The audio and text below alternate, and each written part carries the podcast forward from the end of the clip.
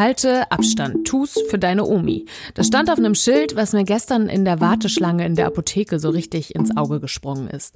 Dass aber längst nicht nur Menschen über 60 gefährdet sind, darauf machen seit Anfang der Corona-Pandemie junge Menschen im Netz unter dem Hashtag Risikogruppe aufmerksam und darum soll es hier heute gehen. Schön, dass ihr dabei seid.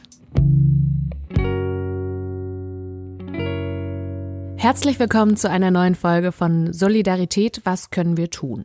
Dem Podcast, in dem wir euch Projekte, Initiativen und Menschen vorstellen, die gerade Hilfe brauchen und uns erklären lassen, was jetzt jeder Einzelne tun kann. Heute mit mir, Lisa Tuttlis. Und mit mir, Helena Schmidt. Hallo. Du hast es gerade gesagt, in diesem Podcast geht es um Projekte und Menschen, die generell und ganz besonders in Zeiten von Corona Unterstützung brauchen. Heute geht es um Menschen, mit denen man vor allem solidarisch sein kann, indem man seine Schubladen Schubladen im Kopf überdenkt und sich klar macht, dass eben nicht nur alte Menschen von Corona gefährdet sind. Und weil die ersten Lockerungen der Kontaktbeschränkungen erfolgt sind, weil viele Geschäfte wieder geöffnet haben, die Menschen wieder mehr rausgehen und dabei natürlich Abstand halten und Rücksicht nehmen, nach wie vor das Gebot der Stunde ist, halten wir es für notwendiger denn je, auf die Message der Risikogruppe aufmerksam zu machen. Weil die sogenannte Risikogruppe aber überhaupt nicht homogen ist, sondern sehr unterschiedlich und daher eine Person schwer für alle sprechen kann, haben wir heute zumindest zwei Menschen zu Gast, die zur Risikogruppe gehören. Wir sprechen mit Jana Zöll und Jan Kampmann. Jana Zöll ist freie Schauspielerin, Performerin und Inklusionsberaterin für Kulturprojekte und Jan Kampmann ist Journalist und hat den Hashtag Risikogruppe zusammen mit anderen auf Instagram ins Leben gerufen. Hallo ihr beiden. Hi. Hi. Hallo. Vielleicht könnt ihr am Anfang einfach ganz kurz erzählen, warum ihr zur Risikogruppe gehört. Jana, möchtest du anfangen? Ja, kann ich machen. Ich habe Glasknochen, was dazu führt, dass ich eine starke Skoliose habe und dadurch ein verringertes Lungenvolumen und äh, auch im Falle von einer Lungenkrankheit, von Husten nicht so gut abhusten kann, sogar dazu führen kann, dass ich mir Rippen dabei breche, was natürlich dann zur Folge hätte, dass ich noch schlechter husten kann und dadurch zähle ich mich zur Risikogruppe. Und Jan, du? Ja, bei mir ist es ein bisschen weniger äh, krass, glaube ich, aber dieselbe Thematik. Also ich bin querschnittgelähmt und äh, habe dadurch ein kleineres Lungenvolumen auch, kann nicht so gut abhusten und ähm, ja, äh, weiß halt nicht, wie ich mit dem Virus umgehen könnte, weil auch eine Grippe ähm, für Probleme sorgt und dann das Coronavirus natürlich auch. Ja, deswegen ähm, würde ich mich mal einfach mal zur Risikogruppe zählen. Jan, du hast den Hashtag Risikogruppe ins Leben gerufen. Wann und wie kam dir die Idee dazu? Äh, ich glaube, das war Mitte März. Ich habe letztens, äh, ich glaube gestern noch mit jemandem drüber gesprochen und wusste nicht mehr genau, wann das war.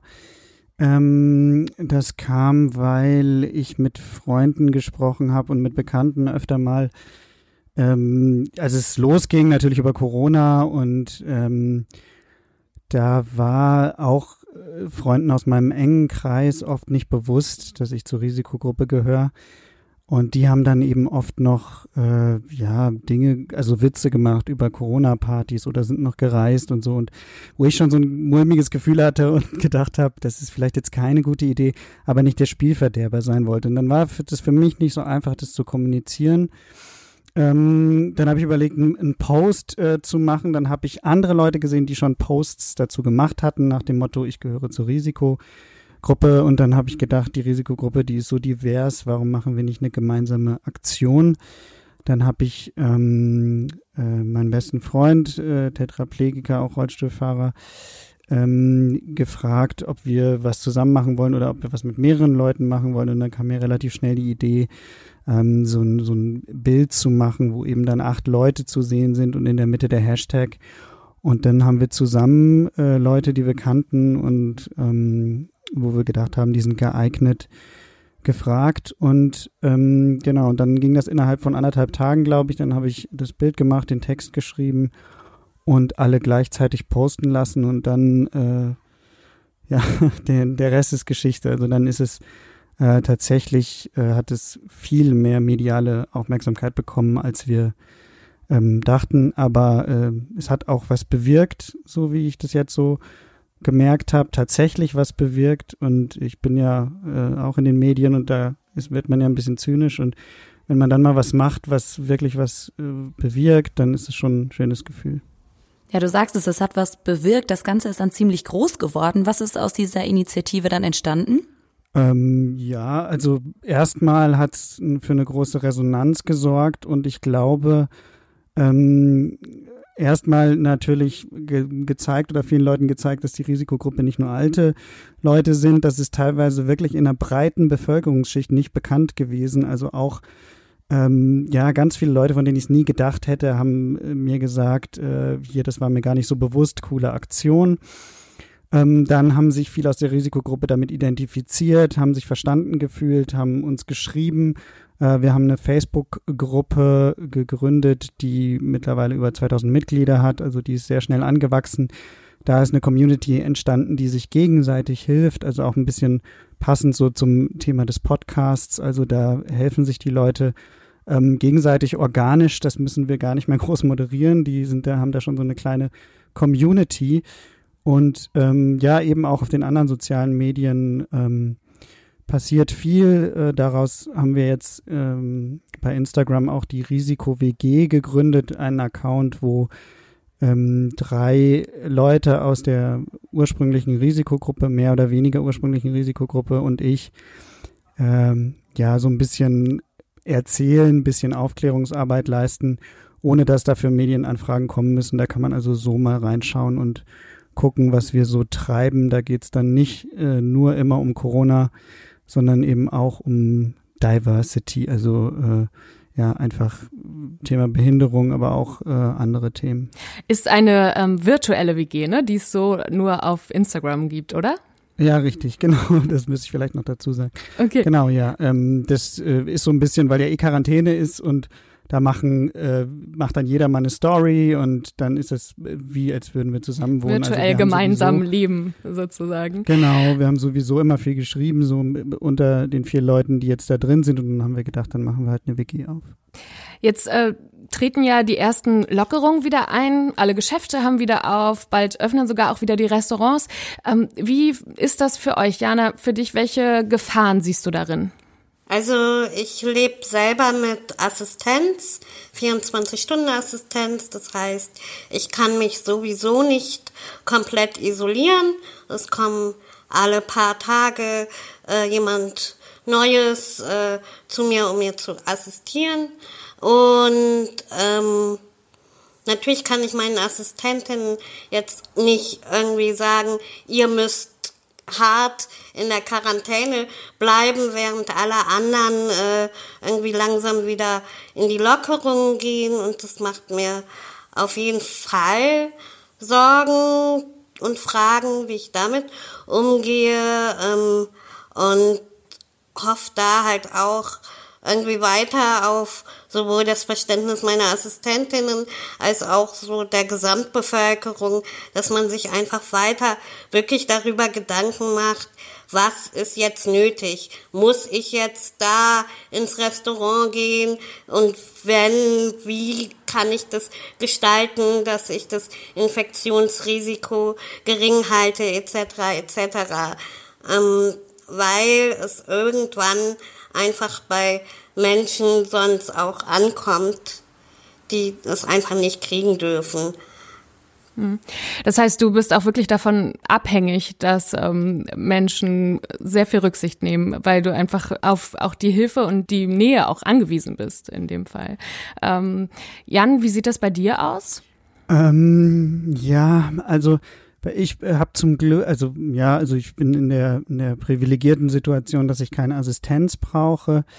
Äh, meine größte Angst ist, äh, dass es so eine Spaltung gibt, also dass ich jetzt von meinen Nicht-Risikogruppen Freunden und Bekannten getrennt werde, ähm, weil die einfach viel mehr Kontakte haben und wieder haben dürfen, vielleicht Kinder haben und deswegen für mich dann irgendwie gefährlich sind und ich die dann nicht mehr treffen darf und dann eben nur noch die Leute treffen darf, die, die auch wenig Kontakte haben. oder sowas in die Richtung. Also da habe ich so ein bisschen ähm, ja Angst, äh, benachteiligt zu sein, beziehungsweise ja dann so ein bisschen abgeschnitten zu sein vom Leben, ähm, was ich ja an sich sehr genieße und ähm, ich weiß auch, dass Lockerungen nötig sind, also ne, dass, dass man natürlich, wenn es gut läuft, ein bisschen lockern sollte, wenn äh, allen der Ernst der Lage bewusst ist und das hoffe ich halt, dass die Leute wissen, was für ein Luxus das gerade ist und ähm, naja, eben auf die jetzt gelernten Hygieneregeln achten. Und für mich ist tatsächlich, äh, dass ich halt hoffe, dass ähm, ich nicht wirklich merke, emotional und, und physisch, ähm, dass andere da irgendwie, ja, dass man so den, ja, dass andere schon ein ganz anderes Leben leben und man selber irgendwie der Einzige ist, der noch im Homeoffice ist oder ähm, nicht äh, irgendwo hinkommen kann oder so, dass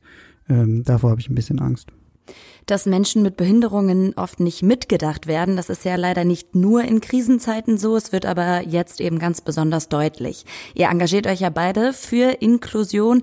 Was sind denn Bereiche in der Gesellschaft, bei denen für Inklusion noch am meisten getan werden muss, jetzt über Corona hinaus? Im Grunde gibt es da sicherlich sehr viel, aber ich finde, dass trotzdem gerade mit Corona gerade so grundlegende Themen einfach hochkommen, ähm, wo ich das Gefühl habe, wo man einfach erstmal nochmal ansetzen müsste, bevor man über die Details von Inklusion diskutiert. Ähm, das ist wirklich, wenn Vorschläge wie in der Triage mit Gebrechlichkeitsskala etc. kommen und sich dann wieder die Frage stellt, äh, wie viel wert ist welches Menschenleben, da denke ich, okay, wir sollten da erstmal nochmal drüber nachdenken als Gesamtgesellschaft, wie wir sowas bewerten. Ja, es ist ja ganz interessant, dass einerseits ähm, man den Eindruck hat, also in der Krise finde ich immer so, zeigt sich so, ähm, noch stärker, das ist ein Verstärker sozusagen, dass sich der Charakter vielleicht auch von den Menschen zeigt oder ähm, dass einerseits ein, vielleicht ein sehr großer Egoismus, Sozialdarwinismus oder so, dass es teilweise so in die Richtung geht, dann aber auch wieder eine sehr große äh, Solidarität und dass diese, diese Pole ähm, extremer äh, sichtbar sind. Das finde ich da ganz interessant. Ich glaube nicht, dass es vielleicht so groß anders ist als sonst, aber dass ähm, das einfach deutlicher wird und jetzt mehr ins, ins Mark geht ähm, als sonst. Aber sonst, was jetzt auch die Triage angeht und das sind alles so Dinge, da wage ich mir auch gar nicht, ähm, da jetzt ein Urteil rauszunehmen. Das, ist, das sind wahrscheinlich Fragen, die ähm, ja niemand ja beantworten möchte oder oder kann. Also wahrscheinlich auch ja zu zu groß sind, um sie jetzt hier an dieser Stelle ähm, zu beantworten oder stellen zu können, aber ähm, auf jeden Fall ja Denkanstöße sein können. Du hast eben schon gesagt, Jan, dass die Solidarität auch besonders äh, stark gerade zu spüren ist und einer dieser Pole ist, und da wären wir ja wieder beim Thema, ähm, wie kann man euch dann jetzt ganz konkret am besten unterstützen? Wie werden mich unterstützen? Ja, also meine Kontonummer, nein. ähm, nein, äh, was, also ich glaube, also erstmal jetzt ganz persönlich ähm, bin ich, muss man mich jetzt nicht groß unterstützen. Da gibt es wahrscheinlich andere Leute, die, ähm, weiß ich nicht, da irgendwie ähm, konkret jetzt irgendeine Unterstützung ähm, bräuchten, irgendeiner Form oder noch eine, eine extra äh, ähm, ja, Unterstützung in irgendeiner organisierten Form. Ähm, aber ich glaube, äh, dass diese ja, Solidarität oder Aufmerksamkeit oder dieses Bewusstsein, was da immer mal wieder punktuell geschaffen wird, dass es das größte Geschenk wäre, wenn man das halt irgendwie äh, in die Zeit nach Corona ähm, tragen könnte. Und äh, jetzt eben, ja klar, halt äh, wirklich, ich glaube, das ist eher so eine psychische Sache, also dass man äh, sich immer wieder erinnert, ähm, an die Mitmenschen zu denken. Und das klingt jetzt so christlich, aber das ist gar nicht so einfach, weil wir, glaube ich, äh, in, in der westlichen Kultur total gelernt haben, ähm, individualisiert zu denken und ähm, ja, so mit Werten aufgezogen wurden, die, die jetzt alle in Frage gestellt werden. Und das ist natürlich nicht ganz so einfach, aber durch den Schmerz, wenn da alle irgendwie zusammen durchgehen, das wäre das wäre cool, so kitschig es klingt. Jana? Ich würde äh, gerne auch nochmal anknüpfen an das, was Jan äh, vor einiger Zeit gesagt hat. Also diese Angst, jetzt halt irgendwie ausgesondert zu werden, weil halt so viele Lockerungen vielleicht auch so schnell passieren, dass das für äh, Menschen aus der Risikogruppe so nicht äh, mitzutragen, ist, äh, ist bei mir auf jeden Fall auch groß da und eben da einfach achtsam zu bleiben, dass äh, Gruppierungen nicht auch gegeneinander ausgespielt werden, das fände ich äh, wichtig, dass man einfach mit offenen Augen für seine Mitmenschen, wie Jan das auch sagte schon, äh, und durch die Welt geht und auch sieht, wen man vielleicht nicht mehr sieht. Also solidarisch sein, indem man achtsam und bewusst füreinander ist. Vielen Dank euch beiden für euer Engagement und für das Gespräch. Alle Infos und Links, die packen wir euch wie immer in die Show Notes dieser Podcast-Folge. Und wenn ihr Anregungen für uns habt, interessante Projekte kennt, Menschen, mit denen wir hier reden sollten, dann schreibt uns doch gerne eine Mail an solidaripod at oder einfach eine Nachricht auf Instagram oder Twitter. Und falls ihr uns unterstützen wollt mit diesem Podcast, dann abonniert ihn doch einfach gerne auf Spotify, Deezer oder Apple Podcast und lasst uns auch gerne eine Bewertung da. Und äh, wenn ihr es noch nicht tut, folgt uns auch auf Twitter oder Instagram. Und dann hören wir uns hier wieder in ein paar Tagen. Bis dahin, macht's gut. Ciao. Tschüss und tschüss Jana und tschüss Jan. Ja, tschüss, vielen Dank fürs Gespräch. Tschüss.